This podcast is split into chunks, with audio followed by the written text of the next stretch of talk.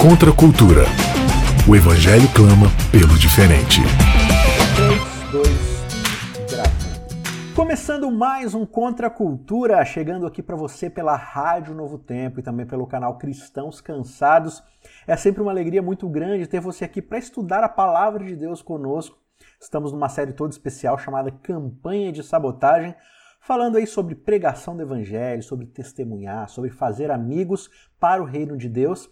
E a gente vem explicando aí desde o primeiro episódio sobre o que é ser uma testemunha, o que é falar de Cristo, sobre a importância de termos uma compreensão do que é o Evangelho, para a gente poder de fato explicar para as pessoas com mais clareza, com mais vontade e com mais afinidade o que de fato é o Evangelho de Deus, o poder transformador e salvador do Evangelho de Jesus Cristo. Estamos chegando aqui no nosso sétimo episódio. A gente vai falar hoje sobre a importância da palavra de Deus para nós, para o nosso estudo, para nossa edificação, para nossa correção e, logicamente, para nossa salvação. Antes da gente começar o assunto, eu quero mais uma vez convidar você para se inscrever no nosso canal Cristãos Cansados e avisar que nós começamos uma minissérie toda especial lá chamada Guerra dos Tronos. Vai ser uma minissérie de três episódios, três palestras, explicando o conceito do que é o mundanismo dentro do pensamento bíblico, explorando a narrativa bíblica, alguns conceitos ali. Então você é nosso convidado, vai lá no canal, você não pode perder essa série. Assiste lá e aproveita para se inscrever, tá bom? Voltando então aqui para o nosso episódio, sétimo episódio da série Campanha de Sabotagem. E para falar comigo hoje eu tenho aqui um amigo estreando no programa, tá? Vocês vão conhecê-lo agora, que é o pastor Igor Queiroz, diretamente de João Pessoa. Tudo bom, pastor Igor? Tudo bem, Isaac. É um prazer estar aqui com vocês. Eu sou um ouvinte do Contra Cultura da infância, né? Da infância. Deixa tenra a infância. E é uma surpresa e uma alegria para mim estar aqui. A verdade é que a gente já deveria ter chamado você para participar do programa faz tempo, mas a gente não se toca das coisas, né? Mas uma hora chega, né? Seja no episódio 200, chega. mas uma hora chega. É uma alegria muito grande ter você aqui. É, você é de João Pessoa, você é de Campina Grande? Onde você é? Eu sou de Campina Grande.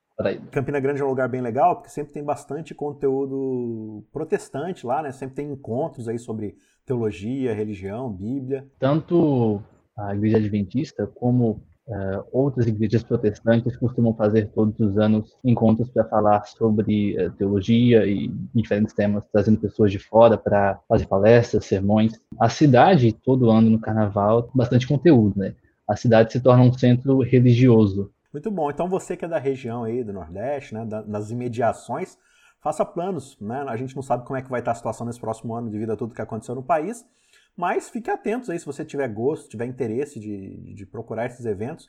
Procura aí na, nas internets, Campina Grande, lá em Paraíba, que você com certeza vai achar coisa legal acontecendo por lá. Igor, é, a gente vem falando aqui né, sobre a questão do testemunho, a importância de testemunhar.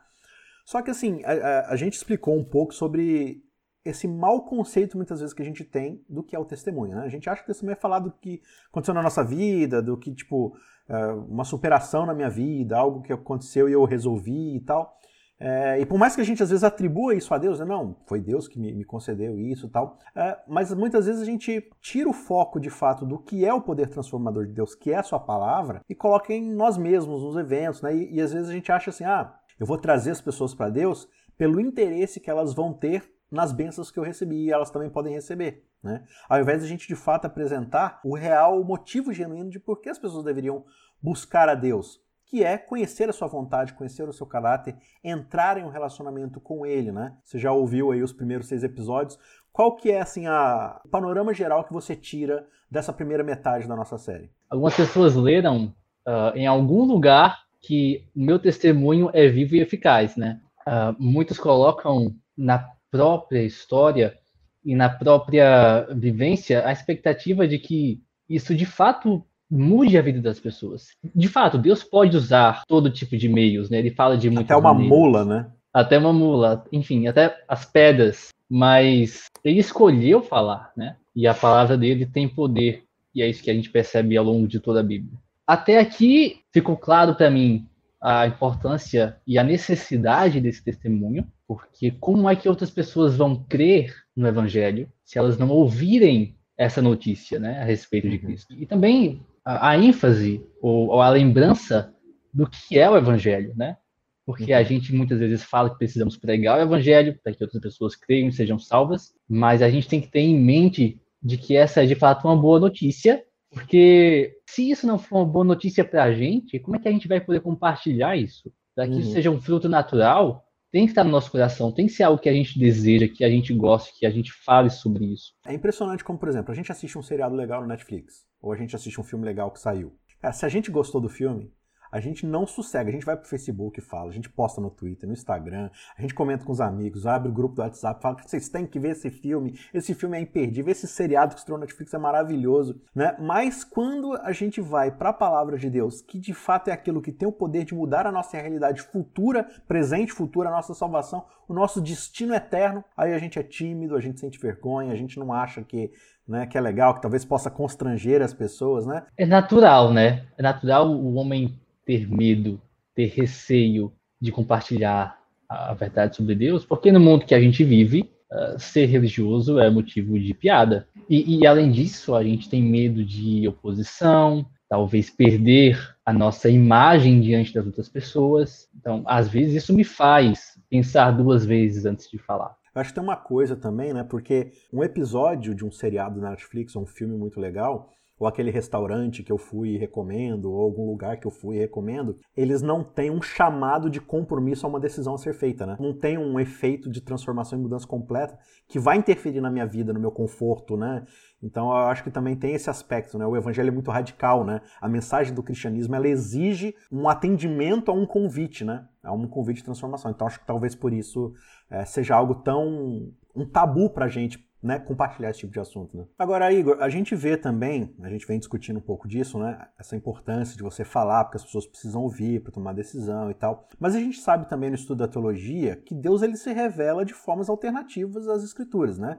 Você tem a revelação da própria natureza, da criação. A própria Bíblia, inclusive, vai dizer os Salmos, né, que os céus proclamam a glória de Deus, o firmamento anuncia suas obras e tal. Mesmo uma pessoa que não tem acesso à palavra de Deus que a gente conhece como a Bíblia, ela tem uma noção, pelo menos assim, pálida do que existe alguma força, pelo menos, alguma divindade que é responsável pela criação. Né? Outras pessoas, claro, preferem ir pelo caminho da, do ateísmo e tudo mais, mas de fato, pelo menos há evidências para você tomar uma decisão ou não. Agora, será que isso é suficiente para me revelar o que é o caráter de Deus, quem é Deus, eu conhecê-lo de uma forma mais profunda, mais pessoal, para tomar uma decisão que vai afetar o meu futuro, transformar o meu caráter, me tornar apto para a salvação e tal? Ou será que eu encontro limitações nesse tipo de revelação? Bom, é bem mais limitada, porque quando a gente olha para a natureza, né, a gente olha para a história do ser humano, a gente vê crueldade, a gente vê virtudes, mas também falhas de caráter e defeitos e egoísmo. Então,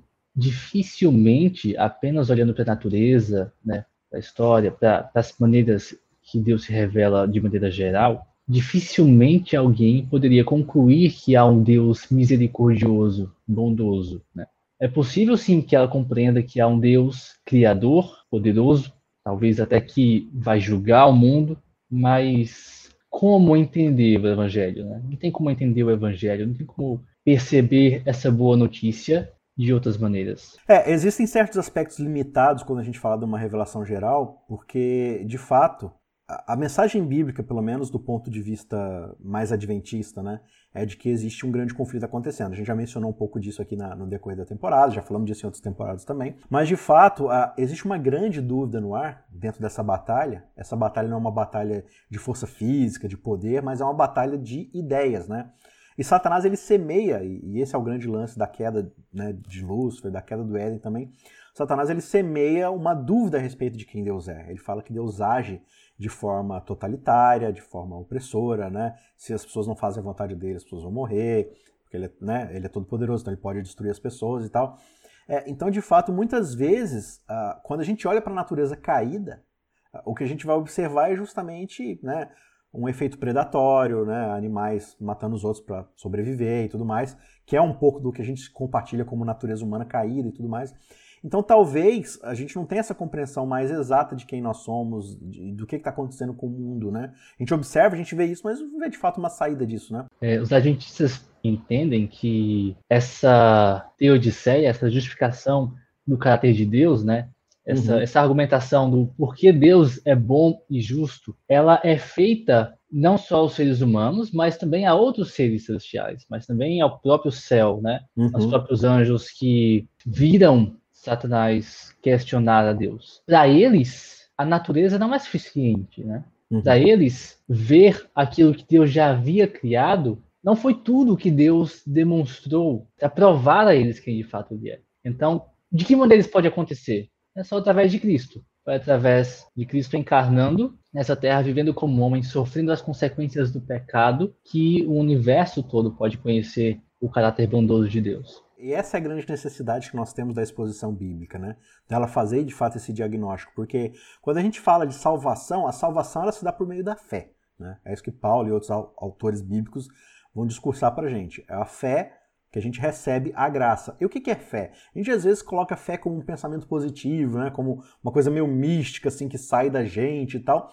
Mas fé, em um sentido mais simples, é a confiança que a gente deposita em alguém, né? Se eu tenho fé em Deus, significa que eu confio em Deus para aceitar o que ele tem para mim, para aceitar o diagnóstico dele para minha vida, né? Só que assim, como é que a gente pode confiar em alguém que a gente não conhece, né? E aí acho que entra parte do problema. Como é que eu vou depositar a minha salvação eterna, a salvação da minha alma, do meu destino eterno em alguém que eu não confio, que eu, não conheço, alguém que te, eu tenho uma dúvida sobre o caráter dessa pessoa. Tá, eu até entendo ali que Deus quer me salvar e tudo, mas Satanás disse que ele é totalitário, então eu vou obedecer esse Deus mais para me garantir aqui, né, para não ir para o inferno, né, do que de fato porque eu amo, porque eu conheço, porque eu confio nele, né. Então acho que nesse sentido, a pregação dentro do panorama do grande conflito é essencial, né? Sem dúvida. E outro risco que a gente corre é de acabar seguindo e obedecendo aquele Deus que a gente acha que existe. Boa. Né? Uhum. Que a gente não está seguro naquilo que ele revelou. Então, talvez os maiores pecados que eu possa cometer, na minha visão, pode acabar sendo aquilo que para Deus não é tipo algo tão importante assim. Eu penso nisso ao, ao lembrar que os pecados mais graves, digamos assim, para nossa sociedade, talvez né, seja, não sei, a falta de tolerância, talvez ter uma opinião que exclui o outro, ela é tomada como o centro da religião de muitos, sabe? Uhum. Então, a gente deixa de lado, e quando a gente presta atenção nessas coisas, né, que não são, digamos assim, no centro da mensagem bíblica, a gente deixa de lado aquilo que é. A gente, a gente Mas, cria um Deus da nossa imagem e semelhança, né? Sim, a gente cria um Deus da nossa, da nossa imagem e semelhança. É, eu lembro, assim, que eu, na própria queda, né, é, Satanás, ele tá justamente colocando as palavras de Deus em debate ali, e Eva, ao invés de se apegar àquilo que Deus havia falado, ela meio que fabrica uma fala de Deus, né? Ela acrescenta algumas coisas ali e tal. Então, assim, se isso aconteceu com, com Eva, com um casal que estava ali na presença de Deus, imagina a gente quando a gente ignora a palavra de Deus, quando a gente não, não se relaciona com essa palavra para poder, de fato, desenvolver esse relacionamento com Deus, né? E aí, ô Igor, isso me, me, me remete a um texto que eu queria que a gente trabalhasse nesse, nessa metade final do programa aqui, que é o texto de 2 Timóteo, né? quando Paulo fala com Timóteo na sua segunda carta, lá no capítulo 3. É um texto clássico aí que, que o pessoal conhece, do pessoal que faz os estudos bíblicos aí sobre a palavra de Deus, né? Mas ele tem algumas implicações muito amplas aqui, eu queria que a gente discutisse um pouco ele, que é 2 Timóteo 3, 14 a 17, que diz o seguinte: Tu, porém, é Paulo falando para Timóteo, né? Tu, porém, permanece naquilo que aprendeste e de que fostes inteirado, sabendo de quem o tens aprendido, e que desde a tua meninice ou desde a tua infância conheces as sagradas escrituras, que podem fazer-te sábio para a salvação pela fé que há em Cristo Jesus. Toda a escritura é divinamente inspirada e proveitosa para ensinar, para redarguir, para corrigir, para instruir na justiça, para que o homem de Deus seja perfeito e perfeitamente instruído para toda boa obra. Tem bastante coisa legal para a gente trabalhar aqui, mas basicamente Paulo está falando aqui com Timóteo: olha, você aprendeu desde garotinho a respeito das Escrituras. Né? As Escrituras aqui ainda fazem mais parte do Antigo Testamento, né? o Novo Testamento está em desenvolvimento aqui, mas de fato Timóteo foi alguém que provavelmente pela sua avó, pela sua mãe ali, foi instruído na Bíblia desde pequeno, foi formando o seu caráter em cima da Bíblia. E Paulo toma como um discípulo, como um sucessor, né? como alguém para carregar o seu ministério pastoral e tal. É... e ele fala um negócio interessante aqui, que é a partir das escrituras, a partir das sagradas escrituras, que você pode se tornar sábio para a salvação. Aí eu, eu leio isso daqui e assim, às vezes fora de um contexto, uma leitura apressada, eu posso achar que Paulo está falando assim, olha, para você ser salvo, você tem que se tornar sábio. E ser sábio é aprender o máximo de doutrinas possíveis e essas doutrinas têm que ser as doutrinas certas. Então, o jeito de você se tornar salvo é colecionar e aprender o máximo possível de doutrinas. É disso que Paulo está falando? Não, não é. Porque o restante da frase, né, o restante do verso, é tornar sábio para a salvação que vem pela fé em Cristo Jesus, né? através uhum. da fé em Cristo Jesus, dependendo da sua tradução. Então, a sabedoria que a Escritura nos dá, esse conhecimento, ele não é um fim, mas ele é uma ponte para que a gente possa conhecer finalmente quem é o nosso Salvador, né? quem é Cristo. Uhum. Então, o restante do verso ele mostra que essa fé ela tem que estar depositada em Cristo Jesus, que é isso que gera a salvação. Então, uhum. o conhecimento da palavra, ela revela, ele revela onde eu estou. Ele revela qual a minha condição e qual é a notícia que eu preciso crer. Né? Ela aponta para Cristo. Toda a Escritura aponta para Cristo. E ali eu vou encontrar uh, e vou aprender que essa salvação se dá sem mérito algum, nem mesmo pelo mérito de conhecer. Eu acho que tem um contraste muito grande aqui também em questão de sabedoria, né? não necessariamente nesse contexto aqui, mas me relembrou agora o que Paulo vai falar lá no começo da carta aos Coríntios, né? Quando ele está falando sobre a sabedoria deste mundo, né?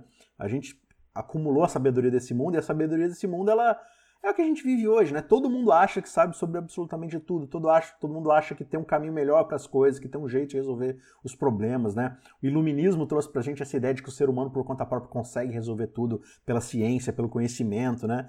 E, e, a Bíblia, ela não é exatamente iluminista, né? Eu acho que ela, ela nos ilumina de outro jeito, né? Através de um conhecimento sobrenatural. Mas acho que a ideia aqui, e é o que Paulo fala em Corinto, é tipo, olha, a verdadeira sabedoria está em entender a sua tolice, né? E aí ele faz esse contraste, né? Como Deus escolheu as coisas tolas desse mundo para envergonhar a nossa sabedoria e tal. E ele, ele assim, termina esse bloco especialmente dizendo que assim, a grande sabedoria que ele buscou é Cristo e esse crucificado, né? Ele buscou pregar a cruz, pregar Cristo, porque é nisso que reside a sabedoria da nossa salvação. E eu acho que essa sabedoria, e eu quero te lançar a próxima pergunta aqui, porque ele fala, né? É, sabe para salvação pela fé que há em Cristo Jesus. E que sabedoria é essa? Aí ele vai falar, olha, toda a escritura ela é divinamente inspirada, ou seja, né, ah, não existe assim, uma parte mais importante, menos importante. A escritura como um todo tem um, um propósito de nos instruir. Para quê? Ela é proveitosa para nos ensinar, para nos corrigir, para nos redarguir, né? ou seja, para nos, nos colocar em uma postura mais correta e tudo mais, e nos instruir em justiça. Ou seja, ela faz um diagnóstico acurado de quem nós somos e do que nós precisamos, né? É interessante quando a gente olha para essas quatro expressões, Isaac, porque elas cobrem uh, todos os polos. Elas uhum. cobrem a teoria e a prática, o que age positivo e o que age negativo. A escritura é útil para me instruir naquilo que eu devo crer, também para me corrigir naquilo que eu não devo crer. Ela é útil para me corrigir nas minhas ações erradas e ela é útil também para me mostrar o, o, caminho que eu devo andar, mostrar o exemplo de Cristo para que eu possa seguir.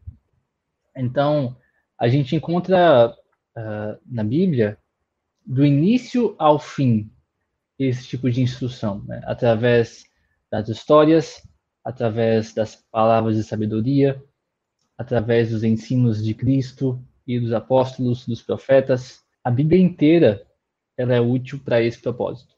É, e você falou a Bíblia inteira, né? E esse é o contexto aqui, toda a escritura, ela é útil para nos ensinar. Porque a gente fala assim, não, é, é, esse negócio de, de evangelho aí é água com açúcar. Vamos, vamos para a doutrina. Ou então, não, esse negócio de doutrina aí, esse negócio de doutrina eu não quero saber de doutrina, o que importa é o amor. Ou então, não, esse negócio de. A gente tem que entender as histórias. As histórias são importantes porque delas que a gente tira lição. E, e, na verdade, assim, Deus ele não escolheu um estilo ou um ponto. Ele escreveu um livro que é uma biblioteca, é um conjunto. A gente gravou aqui uma temporada toda sobre a importância da, da Bíblia, de interpretação da Bíblia e tal, mas é, veja, a, a, gente tem no começo ali os, o, o, primeiro capítulo mostrando o nosso surgimento e o que, que deu errado. O que, que Deus criou como perfeito e o que, que a gente fez. E aí ele começa a mostrar uma história que vai mostrar as consequências desse erro que a gente cometeu. Né? E, e, aí o que acontece quando o ser humano resolve seguir sua própria sabedoria, né? decidir por conta própria o bem e o mal e tal.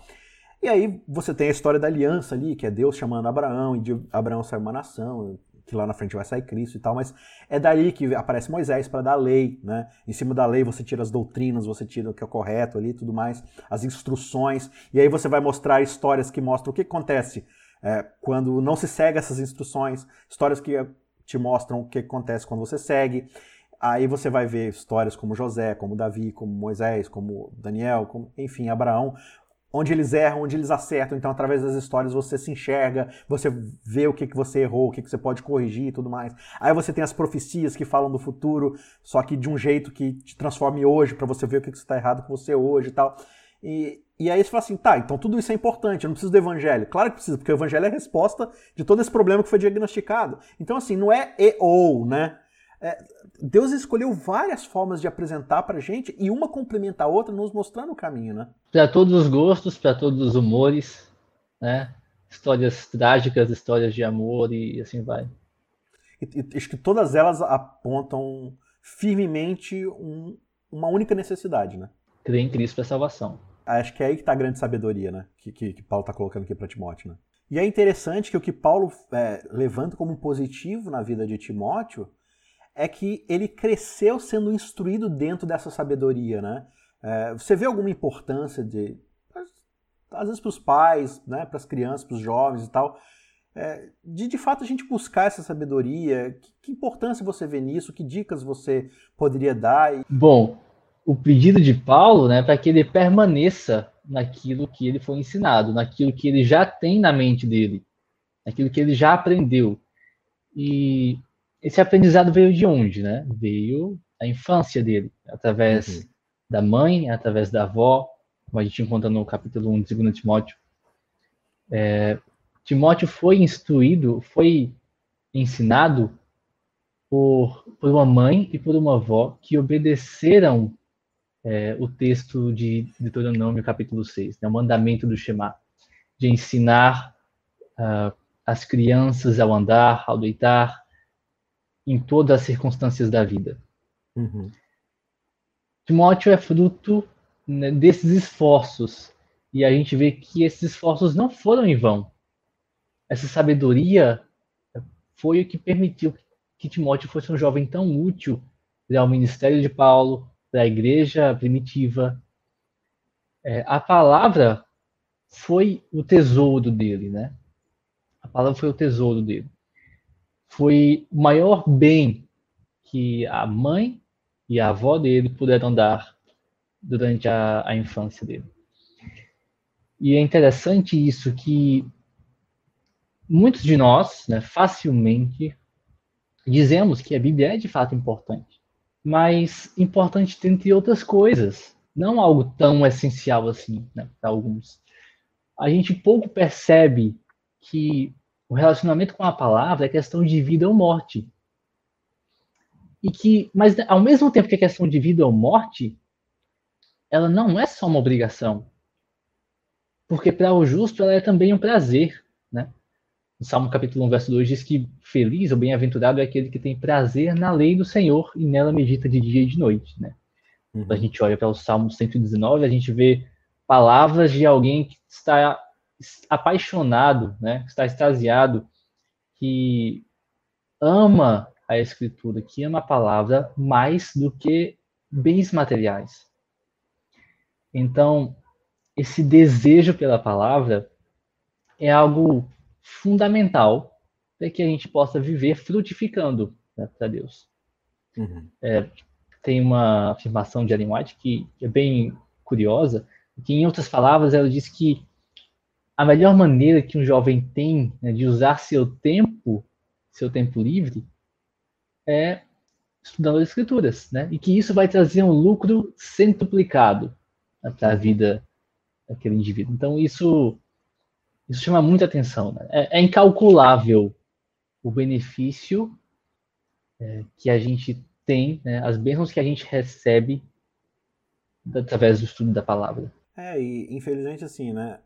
Todo pai, eu acho que se pudesse, tem muitos que fazem, mas outros não têm condição, mas tentam da melhor forma possível dar, por exemplo, um cursinho para o filho passar no vestibular, visam as melhores faculdades, né?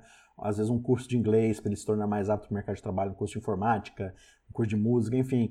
É, a gente busca o melhor para a instrução acadêmica e profissional dos nossos filhos, mas quando se trata de uma instrução bíblica, parece que a gente negligencia, né? Ou a gente relega isso a, a 40 minutos no final de semana lá na igreja, né? Isso é o suficiente, a gente não gasta tempo apresentando a palavra para os nossos filhos num, num culto matinal, ou, ou, à tarde, ou à noite, no melhor horário que talvez seja possível, mas de ter um acompanhamento, de ter uma instrução, a gente de fato não enxerga que isso tem consequências eternas, né?